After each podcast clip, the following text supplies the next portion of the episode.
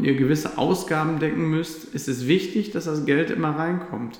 Und sollte das aufgrund einer gesundheitlichen Einschränkung von heute auf morgen abrupt nicht mehr funktionieren, ist das von existenzieller Wichtigkeit für euch. Der Finanzen Bielefeld Podcast.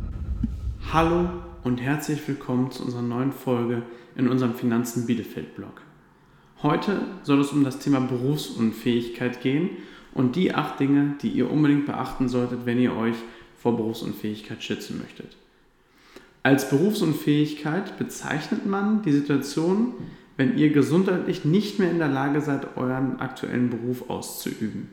Das kann sein durch eine Krankheit oder auch durch einen schweren Unfall, ganz egal. Wenn ihr aufgrund dieser gesundheitlichen Einschränkung nicht mehr in der Lage seid, eurem Job nachzugehen, dann seid ihr berufsunfähig. Und davor gilt es, sich zu schützen. Denn ihr könnt euch vorstellen, wenn ihr arbeiten geht, habt ihr ein Einkommen, sobald ihr ein Einkommen habt, nicht mehr funktionieren, ist das von existenzieller Wichtigkeit für euch. Und deswegen sollte sich jeder Mensch, der arbeitstätig ist, genau vor dieser Berufsunfähigkeit absichern. Und dabei solltet ihr folgende acht Dinge beachten. Das ist ganz wichtig. Der erste Punkt, den ihr beachten solltet, ist, so früh wie möglich eine Berufsunfähigkeitsabsicherung zu vereinbaren. Und zwar ist ganz essentiell für euch, denn je älter ihr seid, desto teurer wird die Prämie, die ihr bezahlen dürft dafür, für den Schutz. Und je früher ihr anfangt, desto günstiger ist für euch diese Berufsunfähigkeitsabsicherung. Deswegen fangt früh an, der frühe Vogel fängt hier in dem Fall wirklich den Wurm. Der zweite Tipp, den ich euch mit auf den Weg geben möchte, ist auf jeden Fall, dass ihr eine ausreichende Absicherungshöhe wählt. Wenn ihr jetzt 2000 Euro verdient und ihr habt für 1300 Euro laufende Kosten jeden Monat durch Miete, Rechnungen, Vorsorge, Absicherung etc., Sprit, dann solltet ihr zumindest die Absicherungshöhe so hoch wählen, dass ihr alle aktuellen laufenden Kosten, die ihr jeden Monat habt, plus die Kosten, die ihr braucht, um monatlich überhaupt zu leben, also Essen, Trinken, Duschgel und Co. Diese laufenden Kosten sollten mindestens abgesichert sein in eurer Berufsunfähigkeitsabsicherung. Denn wenn ihr weniger absichert, als ihr an Kosten habt, habt ihr automatisch im Falle der Berufsunfähigkeit monatliche Einbußen.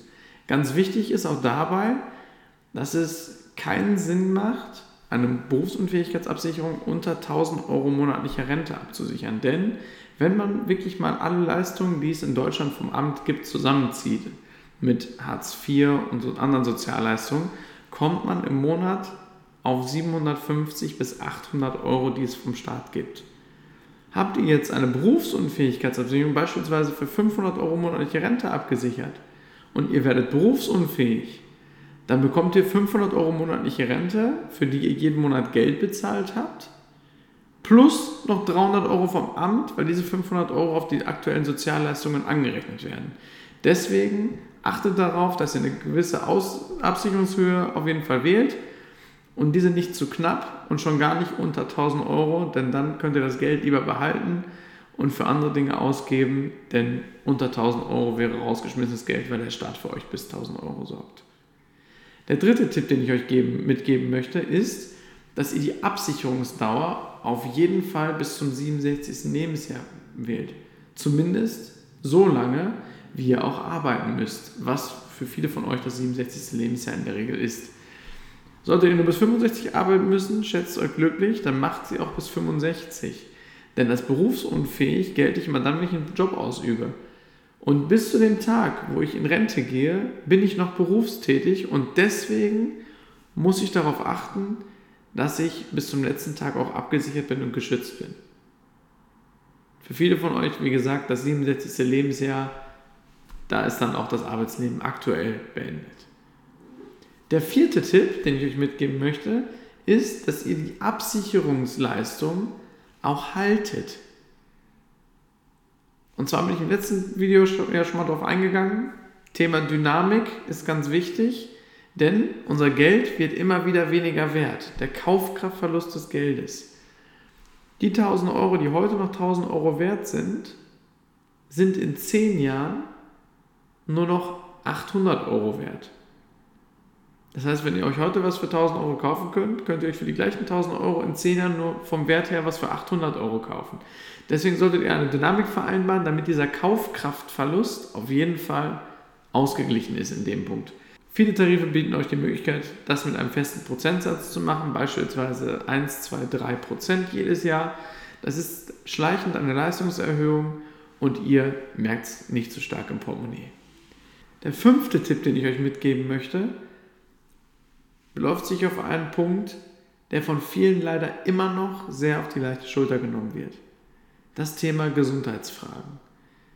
Ihr dürft bei Antragstellung für eine Berufsunfähigkeitsabsicherung die Gesundheitsfragen nicht falsch beantworten. Achtet darauf. Denn immer dann, wenn es um Leistungen geht, prüft der Versicherer, ob ihr auch bei Antragstellung die Gesundheitsfragen wahrheitsgemäß beantwortet habt. Und der häufigste Grund, warum ein Versicherer keine Leistung zahlt im Berufsunfähigkeitsbereich, ist einfach, dass der Antragsteller bei der Antragstellung gesagt hat, Mensch, ich lag zwar vor zwei Jahren mit Lungenentzündung im Krankenhaus, aber das gebe ich mal im Antrag nicht an. Und so müsst ihr euch vorstellen, prüft der Versicherer einfach, ob ihr auch die Wahrheit gesagt habt. Denn ihr würdet auch keinem Menschen Geld zahlen, jeden Monat bis zum Renteneintritt, wenn er euch angelogen hat. Das könnt ihr sicherlich nachvollziehen. Der sechste Punkt, den ich euch auf jeden Fall mitgeben möchte, ist das Thema Nachversicherungsgarantie. Durch Beförderung, Arbeitgeberwechsel, Weiterbildung etc. werdet ihr im Laufe eures Arbeitslebens immer mal wieder mehr Geld verdienen. Nur leider kommen auch im Alter manchmal die Wehwehchen, toi toi toi, dass euch das nicht so geht.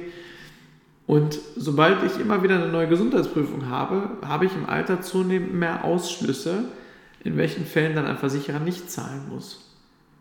Und damit das einfach umgangen wird, achtet bitte auf eine sogenannte Nachversicherungsgarantie, die euch die Möglichkeit gibt, zu bestimmten Zeitpunkt, sprich zum Beispiel bei Hochzeit, Geburt eines Kindes, Hauskauf oder aber auch Beförderung und starker Gehaltserhöhung und vielen Punkten mehr, die euch dann die Möglichkeit gibt, eure Leistung adäquat an euer neues Gehalt anzupassen, damit ihr da nicht die, äh, in die Gefahr lauft, dass eure Absicherung nicht mehr zu eurem Lebensstandard passt. Der siebte Punkt, auf den ich euch hinweisen möchte, ist der Verzicht auf die sogenannte abstrakte Verweisung. Als abstrakte Verweisung bezeichnet man, wenn der Versicherer sagen kann, okay, du bist zwar nicht mehr in der Lage, beispielsweise als Dachdecker zu arbeiten, aber bitte geh doch raus, du kannst auch noch als Maurer tätig sein, dann musst du auch nicht aufs Dach klettern. Sprich, wenn der, wenn der Versicherer sagt, okay, du bist zwar nicht mehr in der Lage, deinen aktuellen Job auszuüben, aber du kannst doch noch irgendeinen anderen Job in diesem Land machen. Das wäre eine abstrakte Verweisung. Das gibt aber auch dem Versicherer leider Gottes die Hintertür, einfach überhaupt gar keine Leistung zahlen zu müssen, denn in Deutschland gibt es so viele Jobs und irgendeinen könnte man argumentativ immer machen. Denn hierbei wird nicht berücksichtigt, ob ihr auch wirklich diesen Job bekommt, ob es den überhaupt auch ausgeschrieben gibt auf eine Stelle sondern einfach nur, dass ihr ihn in der Theorie ausüben könntet. Deswegen achtet darauf, dass der Verzicht auf eine sogenannte abstrakte Verweisung auf jeden Fall mit in dem Tarif enthalten ist. Und als achten und letzten Tipp möchte ich auch noch mit, mit auf den Weg geben, es gibt auch Alternativen.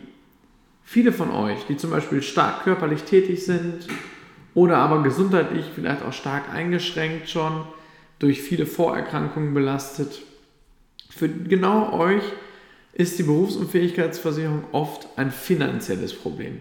Denn immer dann, wenn ich einen stark körperlichen Beruf ausübe oder ich schon gesundheitliche Voreinschränkungen habe, wird automatisch auch der monatliche Beitrag, den ich bezahlen muss für meine Absicherung, teurer. Und häufig wird es dann sehr, sehr teuer. Da gibt es auch günstigere Alternativen, über die kläre ich euch noch in einem nächsten Video auf.